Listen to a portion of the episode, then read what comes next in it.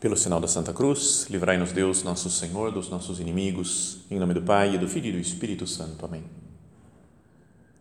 Meu Senhor e meu Deus, creio firmemente que estás aqui, que me vês, que me ouves.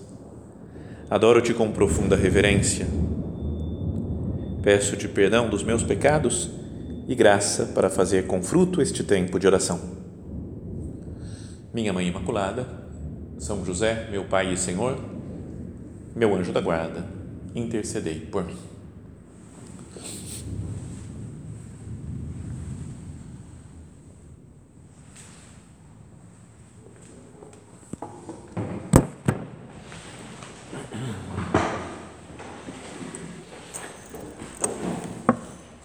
Continuando a nossa série de meditações sobre aquelas perguntas de Jesus Queria hoje comentar uma passagem que está bem no comecinho do Evangelho de São Marcos, no capítulo 2 já.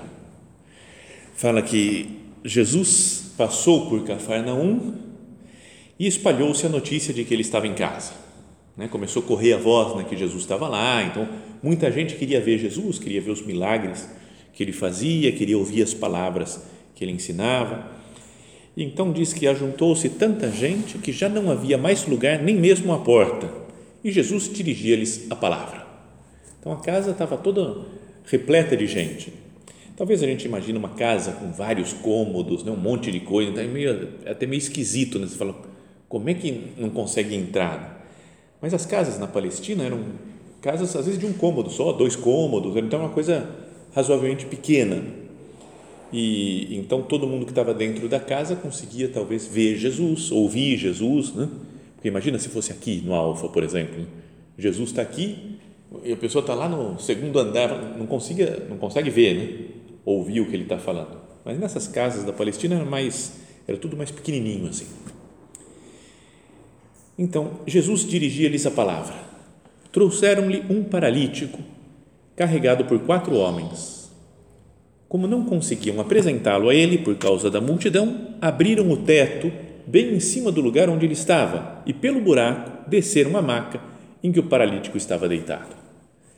Então, também aqui, se a gente tem a ideia de uma casa como as nossas casas, a gente fala, é muito louco isso. Você fala, como assim? Né? Tira a telha e tem os negócios, os, como é que chama aqueles negócios? Caibros, a coisa de madeira lá que fica apoiada a telha e depois tem o forro. Você fala, que, que, como assim? Mas era tudo muito mais simples também, às vezes de algum outro material, como barro, né, ou, ou umas folhas, talvez alguma coisa de, de, de telha, mas muito mais simples de se abrir um buraco e descer a pessoa pelo por aquele buraco. Mas de qualquer forma, é uma coisa arriscada. O homem já é paralítico. Aí vem os quatro amigos, fala: "Vamos levar você lá por cima e vamos descer na frente de Jesus". Então é gente com muita fé, eles deviam estar esperando aquele momento e falar assim: é a chance que a gente tem. Jesus está aqui agora, eu estou sabendo que ele está fazendo milagres, vamos levar nosso amigo lá. Então desceram uma maca e o paralítico, o paralítico deitado. Vendo a fé que eles tinham, Jesus disse ao paralítico: Filho, os teus pecados são perdoados. Primeira coisa, né, que ele olha para o homem, vê a fé desse homem paralítico e dos amigos dele e fala: está perdoado os seus pecados. Estavam ali sentados alguns escribas, que no seu escribas, né, os estudiosos da lei de Deus, da lei de Moisés, que no seu coração pensavam: como pode falar ele deste modo? Está blasfemando, só Deus pode perdoar os pecados. E, de fato, é só Deus quem perdoa mesmo. Pelo seu espírito, né, Jesus entra no coração íntimo das pessoas. Jesus logo percebeu que eles assim pensavam e disse-lhes: Por que pensais essas coisas no vosso coração? Essa é a pergunta da meditação de hoje. Por que pensais estas coisas no vosso coração? Mas só para continuar, né, terminando a cena do Evangelho, para Jesus continua: que é mais fácil, dizer ao paralítico: os teus pecados são perdoados, ou levanta-te, pega a tua maca e anda? Ora, para que saibais que o Filho do Homem tem na terra poder para perdoar pecados, disse ao paralítico: Eu te digo, levanta-te, pega a tua maca e vai para casa. Então fez um milagre, né? porque fala que o paralítico levantou-se à vista de todos e saiu carregando a maca. Foi um milagre para provar que ele pode perdoar os pecados. Jesus veio para perdoar, para morrer na cruz e perdoar os pecados da humanidade inteira. E então ele fala: olha a prova que eu posso perdoar os pecados. Levanta, pega a tua maca e vai para casa.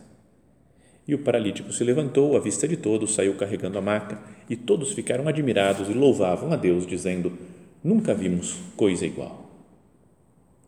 Então, dessa passagem do Evangelho, como de todas as outras passagens, a gente pode meditar muitas coisas.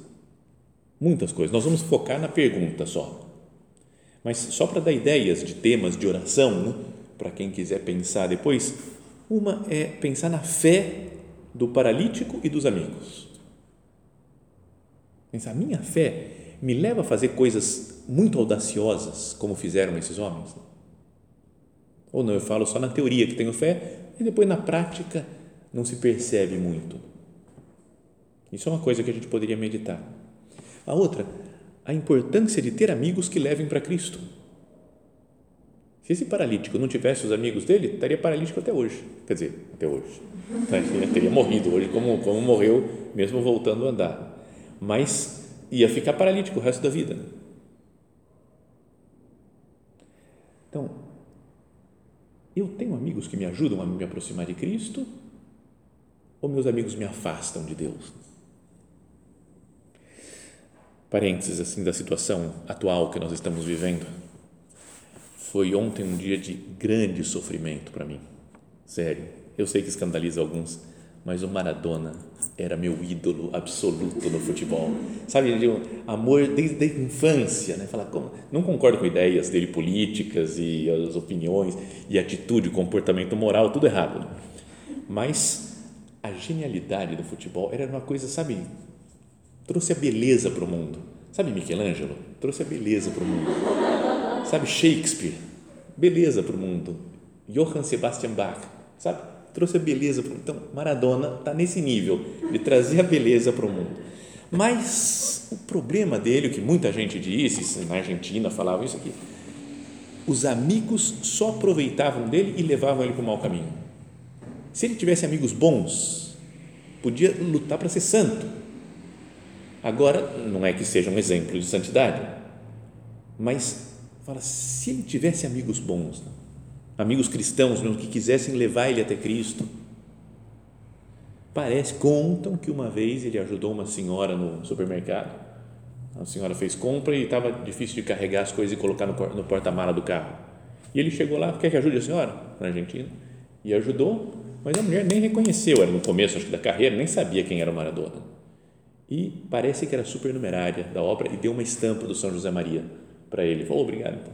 Vai que ele rezou isso daí e já ajudou na né, seus, sua vida espiritual. Bom, fecha parênteses. Rezamos pelo Maradona, mas importância de ter amigos né? é outra coisa que podia meditar nessa dessa passagem do Evangelho. A outra coisa é Jesus dá mais importância para a vida espiritual do que para a vida física. Ele cura os dois, mas a primeira coisa que ele olha é os pecados daquela pessoa e quer resolver esse problema. Teus pecados estão perdoados. Nós muitas vezes damos muito mais importância né, para a saúde, né, o mundo. Né? Às vezes é, nós não, porque procuramos lutar e ter vida espiritual e nos aproximar dos sacramentos.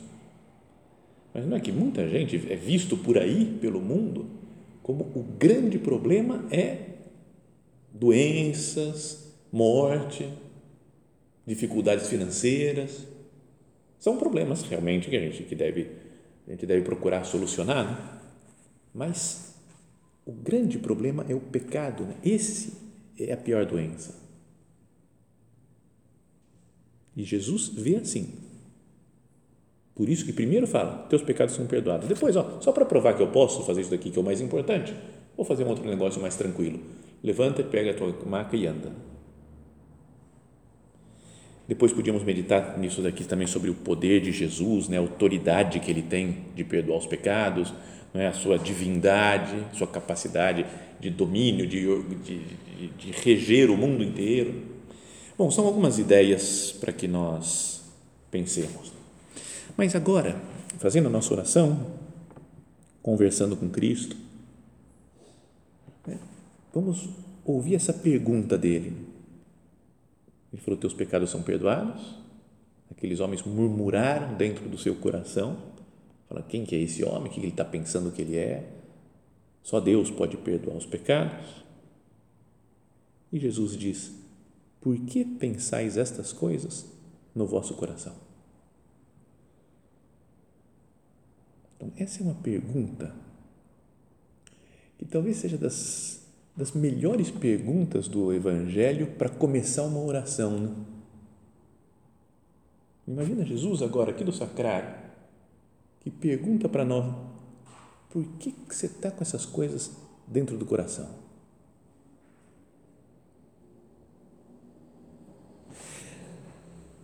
Podíamos pensar né, como uma pergunta anterior para nós mesmos, para nós começarmos a nos examinar e, com, e, a partir daí, desse ponto, falar com Cristo, é o que, que eu penso no coração. Em geral, a gente fala que pensa com a cabeça, né? com o cérebro. O coração é mais para sentir. Ainda que não seja exatamente assim, né? porque são coisas biológicas, né? é mais da alma, né? do espírito. Mas a palavra coração, na Bíblia, ela, é, ela no original, né, no Novo Testamento, é cardia, daí vem cardíaco, né, etc, todas as coisas derivadas de, né, de cardio, de coração. Cardia, que significa o coração, mas significa a mente também, o caráter, o eu interior, às vezes a intenção. Né, é como que o centro afetivo do nosso ser e a nossa capacidade de escolher moralmente as coisas. São, dizia um, um dicionário aqui, são nossas decisões de desejo. O que, que eu decidi querer? E que, no fundo, estabelecem quem nós realmente somos. Então, é isso não é só um coração, não é uma coisa física, essa um órgão físico que vai bombando sangue, nunca na Sagrada Escritura ninguém fala praticamente disso. Quase não aparece essa palavra. Sempre que fala coração na Bíblia, é para falar isso daqui, como que o eu interior fala, no fundo é quem eu realmente sou. O meu mundo interior. Então, vamos agora na nossa oração imaginar como se Jesus estivesse perguntando agora. Né? Jesus pergunta para nós: o que, que você pensa no seu coração? O que cada um de nós pensa? Quais são as coisas, não só que passam pela minha cabeça rápido, mas quais são as, as grandes intenções da minha vida? E tem de tudo lá dentro, se a gente para para se examinar. Tem coisas muito boas, tem coisas muito ruins. O que, que eu penso se Jesus me pergunta isso? O que, que você pensa no seu coração? Então, cada um vai, vai pensando, né? Temos sonhos, né? projetos de vida, coisas que a gente quer fazer no futuro, que fica imaginando. Né? Pode ser coisas muito boas, como ser santo, né? me imagino sendo santo, uma pessoa de grande santidade, ou apostolado, né? de evangelizar, de levar a palavra de Deus para as outras pessoas fazer o bem, fazer coisas de caridade. Isso são, às vezes, desejos profundos nossos. E Jesus fala: o que você pensa no seu coração? Então, pode ser isso daí. Pode ser as que estão procurando um namorado, para tem que encontrar um cara né, que seja maravilhoso, inteligente, rico, bonito, legal, divertido. Não tem tudo isso assim, né, mas com as, todas essas características, mas né? ou pensar no casamento, as que já têm namorado, fica sonhando né, com o dia do casamento, e quando vai nascer os filhos, e quantos filhos vai ter, e sabe esse mundo interior de sonhos, que é bom né, ter isso daí assim, mas é bom a gente reconhecer que a gente pensa isso, que está lá no fundo da nossa alma. Mas depois tem outras coisas que não são tão boas assim. Jesus pergunta: o que, que tem no teu coração? E às vezes Jesus tem, tem raiva, raiva das pessoas, não de todo mundo, eu gosto, em geral eu gosto, mas aquelas, aquelas duas, três lá que tá, tá, faz parte do meu eu interior ter raiva dessas pessoas. É uma preocupação contínua se vão gostar de mim ou não vão gostar. Né? Será que eu estou sendo aprovado? Estou sendo reprovado pelas pessoas que estão junto de mim? Sabe, às vezes isso daí chega a fazer parte do nosso ser. Lembra, nós falávamos daqui essa palavra cardia, coração, que é o, são as nossas decisões, as coisas interiores que estabelecem quem nós realmente somos. E é meio assustador pensar, falar, eu sou uma pessoa que vive para minha imagem, né? para a plateia, para ver o que os outros vão dizer e faz parte do meu eu. Mas se Jesus fala, o que, que você pensa no seu coração? Jesus, eu estou super preocupado comigo mesmo, com a minha imagem. Ou fico pensando em, em pessoas ou coisas ou situações que eu estou super apegado que, que tem no seu coração? Tem tal pessoa? Ou tem um carro, ou tem uma casa, ou tem uma, um brinquedinho da infância que eu guardo ainda e eu acho demais, não consigo me desfazer disso. Nossos desejos né, mais ocultos, que às vezes até para nós mesmos é difícil de, de reconhecer, né? até expressar direito o que, que eu quero mesmo, lá no fundo da minha alma. Mas vamos imaginar Jesus nos perguntando agora na oração: o que, que você pensa no coração?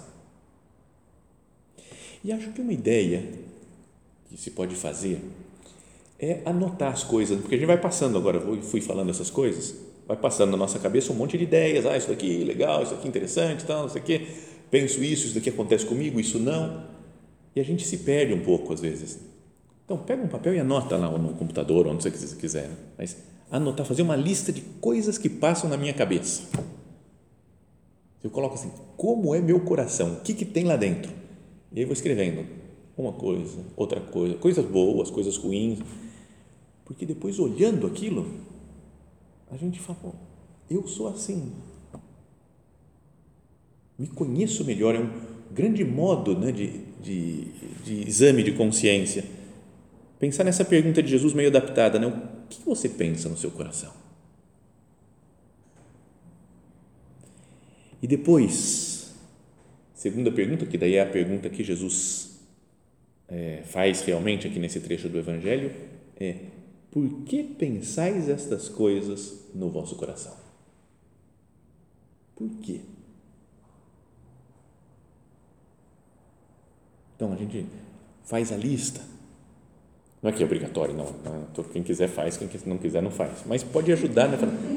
Fiz a lista de todas as coisas que estão no, minha, no meu coração, na minha cabeça. Meu, meu, falo, esse sou eu.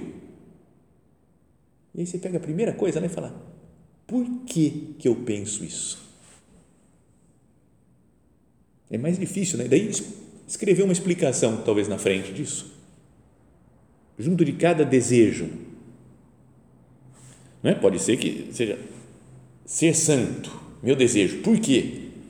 Porque é, é o que vai valer a pena a minha vida, eu quero viver com Deus no céu, é, é um, eu vejo que é algo bom, que é verdadeiro e que eu devo cultivar. Beleza. Colocou lá, fala, isso daqui então é coisa boa. Né? Se é aquilo lá que nós falávamos de caridade, né? eu tenho um desejo de fazer o bem para os outros. E aí Jesus pergunta, por quê? Pensais essas coisas no coração? Por que, que eu penso isso? Por que, que eu quero servir os outros? E como que eu posso fazer? Daí vou concretizar também para não ficar só num desejo. Né? Mas vou, pensar, vou escrever lá assim, então eu vou fazer isso, vou rezar tal coisa, vou falar o que, que eu fiz até agora.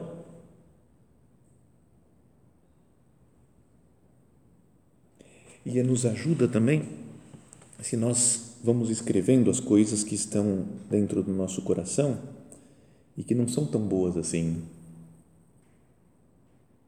E aí eu escrevo lá na frente também. Falo, isso eu penso e desejo por causa disso. A coisa que nós, o que nós falávamos antes, né? preocupação com a imagem. O que eu percebo é que tem muita preocupação com a minha imagem. E aí vem Jesus e fala: por que pensais isso nos vossos corações? Por que, que você pensa isso no seu coração? Por que, que tem essa preocupação com a imagem? E a gente põe lá, né? Orgulho, vaidade.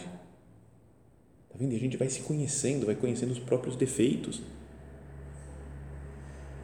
Não é? Por que, que eu tenho raiva daquela pessoa que eu pensei, ela está no meu coração o tempo todo porque eu não aguento? Fala, ira, ou a inveja que eu senti dela, ou é também coisa de orgulho, de soberba, porque ela me ofendeu e não consigo perdoar. E a gente vai escrevendo e vai se conhecendo melhor. E a gente vai percebendo todos os pecados capitais. Né? Nossas atitudes por orgulho, por ira, por ambição, né? avareza, luxúria, sexualidade, preguiça. A gente vai falando, nossa, por que, que eu quero isso? Por preguiça.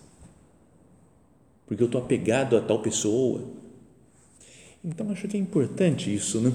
Essa pergunta de Jesus, por isso que falei que é das perguntas do Evangelho que pode mais facilitar, assim, diretamente a nossa oração.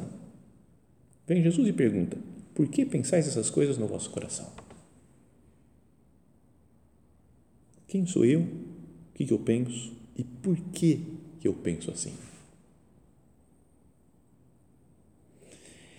E a partir desse reconhecimento, né, da gente parar, pensar, escrever as coisas da nossa vida, fazer um exame e falar: quem sou eu? Surge então um propósito de luta, de melhora, né, de vencimento pessoal. Mas o que pode acontecer também é o pessoal ficar meio desesperado. Né? Você começa a pensar, e falar, tem isso daqui, soberba, orgulho tem, sim, preenchido. Depois preguiça, preenchido. Luxúria, concordo também. Preguiça, tudo, qualquer coisa, ira tem. E aí você vai, chega uma hora que você faz uma lista muito longa. Tem gente que é super meticulosa, fazer uma lista com 50 coisas diferentes, um negócio gigante. Fala, meu Deus, a única coisa, meu propósito é desespero, porque eu não consigo fazer mais nada diante disso.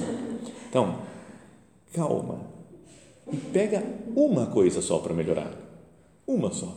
Só o fato de lutar para melhorar em uma, em um aspecto da vida espiritual, os outros já vão melhorando.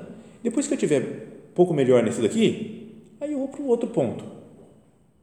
Isso é o que se chama de na, na, na vida espiritual, no linguajar espiritual, ainda que não, os padres por aí a gente prega pouco, fala pouco sobre isso, mas é o exame particular.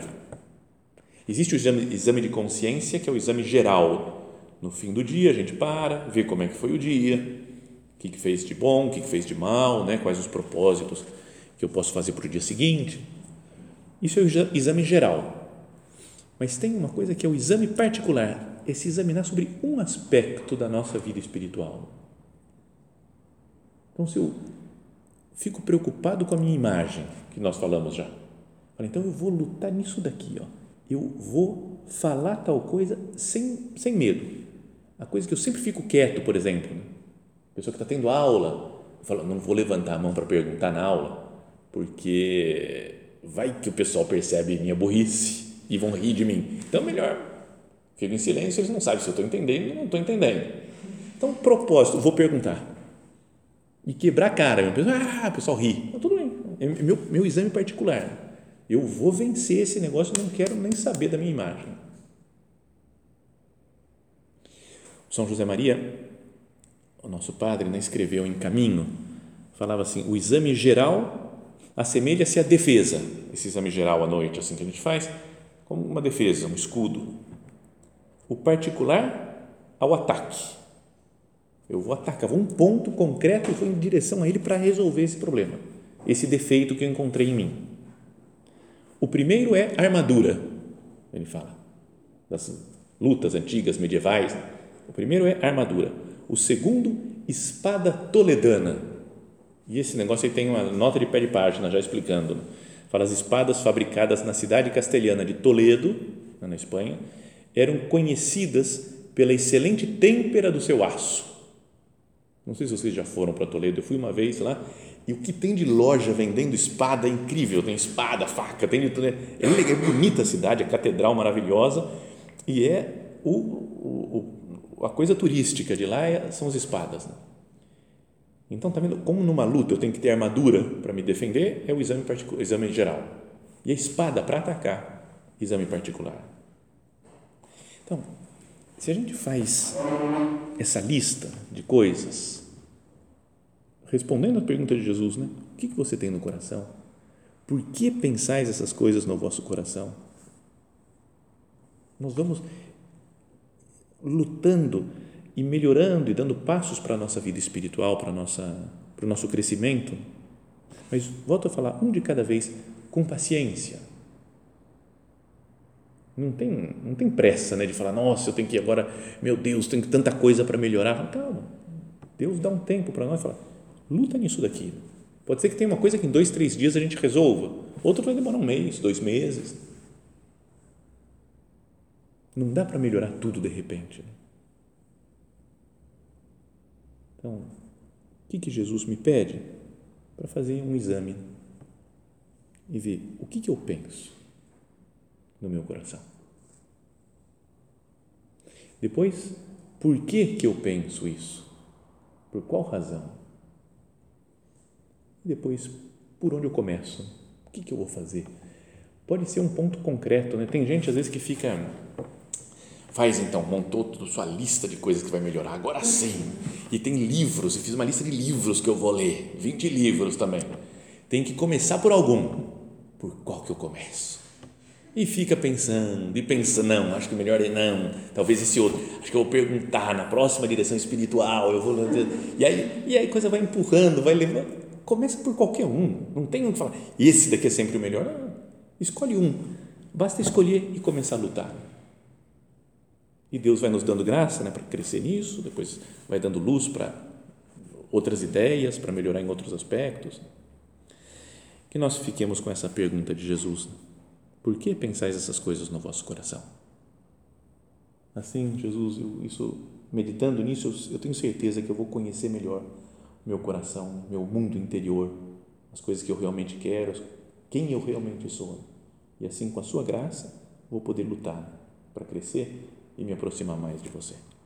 E que Maria Santíssima, que é a nossa mãe, que cuida de nós, está interessada no nosso crescimento espiritual, com certeza vai estar junto de nós nesses passos na nossa luta.